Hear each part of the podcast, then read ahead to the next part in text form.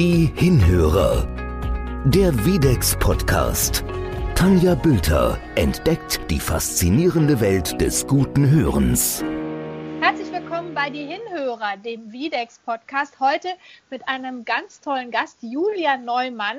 Sie ist ähm, Profisportlerin gewesen, seit ihrer Geburt schwerhörig, hat eine tolle emotionale Vita und war auch viele Jahre für Videx als Testimonial tätig. Und jetzt sage ich erstmal Hallo Julia. Hallo. ja, du hast ähm, dich sehr, sehr früh tatsächlich mit dem Thema Hörgeräte beschäftigt, aber du bist auch auf Umwegen dahin gekommen. Vielleicht magst du uns mal erzählen, was ist eigentlich ähm, gewesen seit deiner Geburt, beziehungsweise wann wurde deine Schwerhörigkeit entdeckt? Sehr gerne. Genau, also wie du schon gesagt hast, bin ich seit der Geburt schwerhörig. Das Problem damals war nur, dass die Medizin im Ohrbereich in Deutschland noch nicht so fortgeschritten war. Und deswegen Wann war das ganz kurz? Wie alt bist du jetzt? Müssen wir vielleicht auch nochmal sagen. äh, genau, ich werde jetzt äh, bald 27, also 94 bin ich zur Welt gekommen. Mhm. Und ähm, damals war es so, dass ähm, bei den Erstuntersuchungen als Baby hieß es immer, da wurde mir eine Klanggabel an den Kopf gehalten und das hieß, wenn ich da hingeguckt habe, das Kind kann hören. Und ähm, so hat man halt lange nicht herausgefunden, was ich eigentlich habe. Und die haben immer vermutet, dass ich Wasser im Ohr habe, weil meine Eltern haben einfach festgestellt, dass ich mich nicht entsprechend entwickle, beziehungsweise nicht anfange zu sprechen. Und ähm, dann sind sie mit mir von Arzt zu Arzt gerannt und irgendwann wurde dann tatsächlich mal herausgefunden, dass ich eine Innenohrschwerhörigkeit habe und speziell auch eine Hochtonschwäche. Dann habe ich auch so mit vier Jahren war das dann ungefähr, die ersten Hörgeräte bekommen. Das waren analoge, die ja sozusagen die tiefen und die hohen Töne gleich stark verstärken. Und es hat aber immer noch keinen Effekt gebracht. Also ich habe immer noch nicht gesprochen und bin zur Logopädin gegangen und habe mich nicht weiterentwickelt. Und dann waren ja meine Eltern in Amerika äh, im Urlaub und waren dann bei einem Hörgerätakustiker in einer Shopping Mall. Sind sie einfach spontan reingegangen. Der hat mir dann so einen Faden ins Ohr gelegt, Frequenzen rausgesendet, eine Rückkopplung bekommen meine Hörkurve nochmal gesehen und das bestätigt die Innenohrschwierigkeit und hat dann eigentlich mal die finale oder entscheidende Frage gestellt, warum ich keine digitalen Hörgeräte kriege, die dann auf die Hörkurve angepasst werden. Und dann sind wir zurückgeflogen und dann haben wir das sozusagen ähm, mal gefragt und haben dann auch die digitalen Hörgeräte bekommen. Und dann meinte meine Mutter, innerhalb von zwei Wochen habe ich gesprochen oder habe angefangen zu reden und war einfach aktiver am Leben dabei. Wow, wie alt warst du damals? Ähm, ich bin dann gerade fünf geworden, als ich die digitalen Hörgeräte bekommen habe und mhm. habe dann erst auch richtig angefangen zu reden, was wow. andere Kinder schon viel früher machen. Ja. Wie hat es deinen Werdegang oder deine schulische Laufbahn dann beeinträchtigt oder geprägt? Also dadurch, dass ich ja dann ein Jahr später dann auch schon eingeschult wurde, war meinen Eltern klar, dass ich nicht ähm, in eine ganz normale Klasse, sage ich mal, komme, sondern wir haben ähm, bei uns der, im Ort eine Schule gehabt, die eine Integrationsklasse angeboten hat. Und da bin ich dann reingekommen. Das hat es dann ähm, auch dazu geführt, dass wir einen Teppichboden eingesetzt bekommen haben, damit die ganzen Nebengeräusche mit den ähm, Straßenschuhen mich nicht zu sehr ablenken.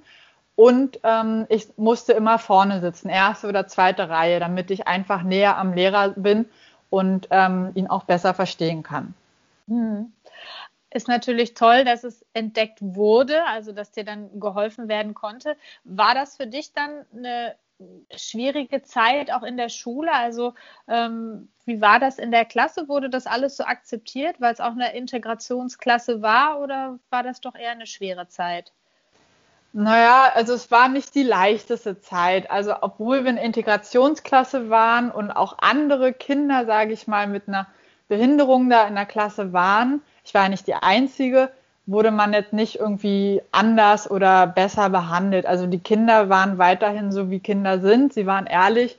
Und klar hatte ich, wurde ich gehänselt auch. Das war natürlich, ich hatte eine Schwäche, die auch sichtbar war und ähm, ich habe zwar mit dann zu dem Zeitpunkt auch schon gut sprechen können, weil ich ja zur Logopädin nebenbei noch gegangen bin, aber trotzdem war ich anders und ähm, war nicht immer die leichteste Zeit. Aber je älter man wurde und dann auch hinsichtlich zur Oberschule, da wurde das immer mehr akzeptiert. Die Grundschule ist äh, die härtere Zeit gewesen. Hm. Du bist ja deinen Weg letztlich gegangen und zwar sehr erfolgreich. Ähm, wann kam bei dir so ein Kick, dass du gesagt hast, also ich meine, man hört ja heute gar nichts mehr. Ne? Du sprichst ja völlig äh, normal und toll und klar und verständlich. Wie lange hat das gedauert, bis das so war? Ich glaube, dass tatsächlich auch Videx äh, viel dazu beigetragen hat. Also ähm, meine ersten Berührungspunkte mit Videx waren ja ähm, 2010. Also da war ich dann 16, da war ich dann in der Oberschule und ähm, da man, man war dann halt, hatte eine Möglichkeit, sich darzustellen, man hatte eine Möglichkeit, stolz auf etwas zu sein. Und das war dann, glaube ich, der Punkt, wo ich dann auch von anderen die ähm, Erfahrungen mitbekommen habe, wo sie gesagt haben, oh, ist ja eigentlich ganz cool. Man kann ja so viel mit einem Hörgerät machen mittlerweile, weil da fing es ja schon an, dass man das auch mit dem Handy verbinden konnte. Und dann fanden die das voll toll, weil das so viel Technik beinhaltet. und äh, die waren eigentlich mehr äh, beeindruckt davon. Und das war, glaube ich, so ein Wendepunkt, wo ich dann angefangen habe, wirklich zu sagen, ja, ich bin zwar anders, aber positiv anders und das macht mich besonders. Absolut. Also du hast Hörgeräte, die dir letztlich irgendwie äh, dein Leben, wie du es ja dann auch sehr erfolgreich gelebt hast und auch noch weiterlebst natürlich, ähm, ermöglichen. Vielleicht erzählst du mal ein bisschen mehr, was habt ihr genau gemacht bei Videx in dieser Zeit? Und da wurde ja später nochmal angedockt, ne? Genau, äh, am Anfang hatten wir zwei Jahre zusammengearbeitet. Da durfte ich dann auch mal einmal auf der auf einer Messe sein und Videx vertreten. Ne? Mhm. Genau. Mhm. Dann ähm, hatten wir Fotoshootings, wo ich dann auch auf äh, Plakaten zu sehen war, in, bei den Herbit-Akustikern aushing. Dann hatten wir auch ähm, zwei kleine Videos gedreht. Das eine war so ein ähm, Video über das Fotoshooting, wo ich dann auch ein Interview geführt habe. Und das andere war, wo ich ähm, äh, Teil von einem ähm, Werbevideo von einem Hörgerät war. Und ähm, das war auf jeden Fall eine schöne Zeit und ich durfte auch immer dann das neueste Hörgerät testen. Das hat auch immer Spaß gemacht. Die haben auch immer meine, mein Feedback sich angehört und ähm, genau. Und dann hat es sich 2016 nochmal ergeben. Da haben wir dann auch nochmal ein Fotoshooting gemacht und da habe ich dann auch wieder die neuesten Hörgeräte bekommen. Und es ist natürlich immer toll, die neueste Technik austesten zu dürfen. Absolut, ja. Und jetzt haben wir heute den Podcast. Welches Hörgerät nutzt du denn im Moment, Julia? Ich trage die Passion-Hörgeräte von Videx. Jetzt müssen wir noch mal kurz auf deine sportliche Karriere eingehen, weil da hast du ja schon wirklich Tolles geleistet. Irgendwann fühltest du dich äh, zum Golfsport hingezogen. Wie kam es dazu?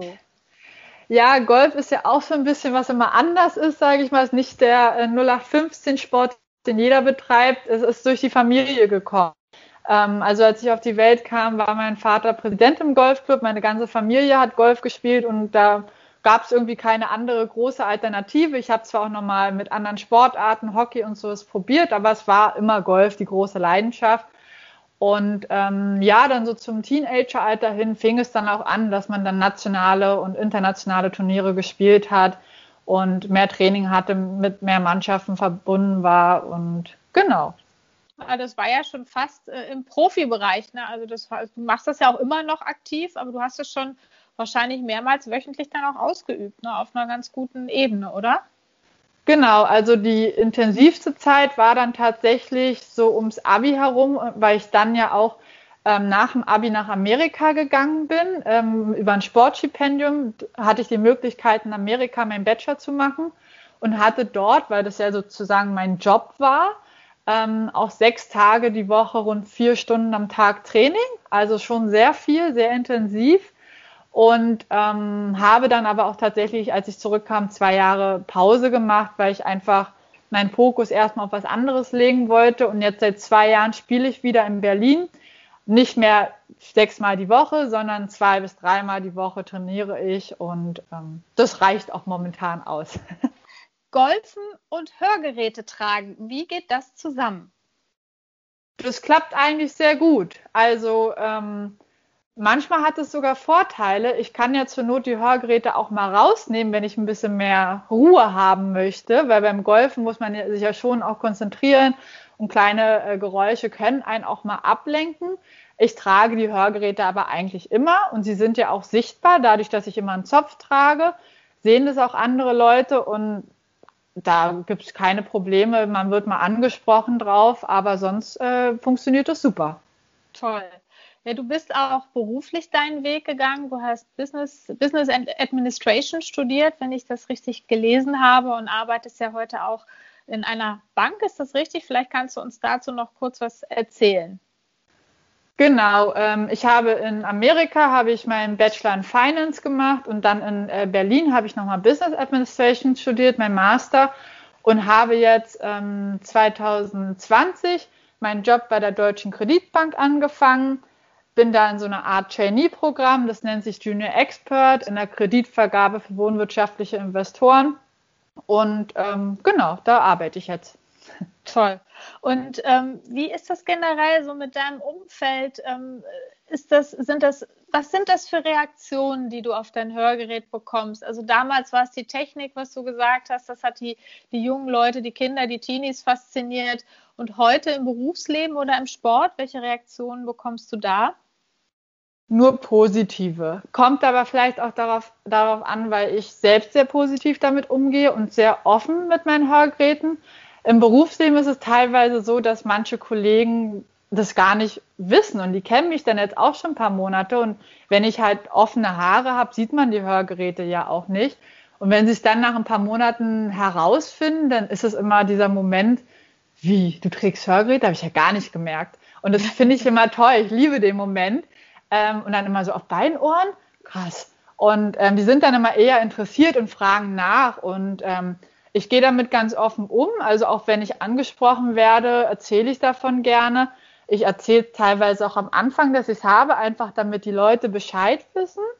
Ähm, manchmal ist es sogar ganz lustig, ähm, wenn dann irgendwie zu viel los ist, äh, zu viele Geräusche sind, ich will mich konzentrieren, dann mache ich sie einfach aus und dann kann ich mich besser konzentrieren. Dann hast du deine Ruhe, das ist auch nicht schlecht manchmal. Apropos konzentrieren, wie schwer fällt es dir, vielleicht auch in deinem Beruf, in deinem Umfeld, dass die meisten Leute jetzt eine Maske tragen durch die Pandemie? Das ist tatsächlich ähm, manchmal sehr schwierig, muss ich sagen, weil ich glaube, dadurch, dass ich als Kind so spät die Hörgeräte bekommen habe, habe ich wahrscheinlich im Unterbewusstsein immer versucht, auf den Mund zu achten, damit ich irgendwie was mitkriege. Und ähm, das ist noch so in mir drin. Also wenn ich mich mit jemandem unterhalte, gucke ich immer sehr stark auf den Mund. Und ähm, das ist manchmal echt schwer, jetzt die Leute zu verstehen. Dann nuscheln sie noch oder dann reden sie leiser. Dann sind vielleicht noch viele Nebengeräusche und da muss ich mich schon sehr stark konzentrieren. Hm, ja, das geht mir auch so. Also ich ähm, empfinde das ähnlich wie du und da haben wir auch, glaube ich, viel gemeinsam, dass ich auch ja, offen damit umgehe und dass ich aber auch im Moment das Problem habe, ob es an der Kasse ist oder wo auch immer, wer mir gegenübersteht, dass äh, ich mich da sehr, sehr stark konzentrieren muss. Ähm, einfach auch dieses Genuschele. Ne? Also ich mhm. habe jetzt keine Schwerhörigkeit von Kindheit angehabt, sodass ich da auf das Lippenlesen mehr oder weniger angewiesen war, aber trotzdem ähm, bemühe ich mich natürlich immer alle gut zu hören und trotz Hörgerät ist das mit den Masken manchmal dann auch echt eine kleine Herausforderung. Ne? Ja, aber du hast, ähm, du hast es, äh, du hast einen tollen Werdegang noch mal kurz mit deiner Schwerhörigkeit. Ist das etwas, was ähm, letztlich erblich belastet ist bei dir? Also gab es noch oder gibt es noch andere Fälle in deiner Familie oder bist du da eine Ausnahme? Tatsächlich ähm, kommt es von der Familienseite von meinem Vater. Also ähm, mein Vater, seine Mutter, die haben auch alle ein bisschen was mit den Ohren gehabt, meine Tante auch. Aber es war alles nicht so stark, dass sie Hörgeräte getragen haben. Zum Alter hin teilweise ja. Aber zum Beispiel meine Schwester hat nichts. Sie hat gute Ohren, ähm, also habe ich es tatsächlich äh, von meinem Vater vererbt bekommen. Wir haben aber tatsächlich noch einen anderen Hörgerätfall in meiner Familie und zwar meine kleine Nichte von meiner Schwester, die Tochter. Ähm, die hat, trägt auch Hörgeräte. Da haben wir das aber ganz am Anfang herausgefunden und deswegen hat sie dieses Defizit, was ich in den ersten vier Jahren hatte, gar nicht erst, weil sie von klein auf jetzt schon Hörgeräte trägt. Ja, ist ja super, dass du dieses Learning auf jeden Fall an deine Nichte weitergeben konntest und dass die Technik heute natürlich so weit ist, dass die Akustiker da unterstützen können, auch schon im kleinsten Alter. Das sind wirklich tolle Erfolgsgeschichten hier bei euch in der Familie, Julia. Super. Ja, das stimmt. ja, dann danke ich dir ganz herzlich für deine Offenheit und ähm, für diese schöne Geschichte und wünsche dir auf jeden Fall, dass du gut durch die Pandemie kommst. Und ja, wer weiß, vielleicht hören wir irgendwann auch nochmal deine Nichte, weil ihr seid, glaube ich, eine ganz, ganz tolle Vorzeigefamilie auf jeden Fall, was äh, die Hörgeräte betrifft. Ja, danke gleichfalls. Hat mir auch sehr viel Spaß gemacht. Super. Dann mach's gut und ja, bis zum nächsten Mal hier beim Podcast Die Hinhörer. Tschüss. Tschüss. Die Hinhörer, der Videx Podcast. Alle Folgen finden Sie auf unserer Website www.videx-hörgeräte.de slash podcast.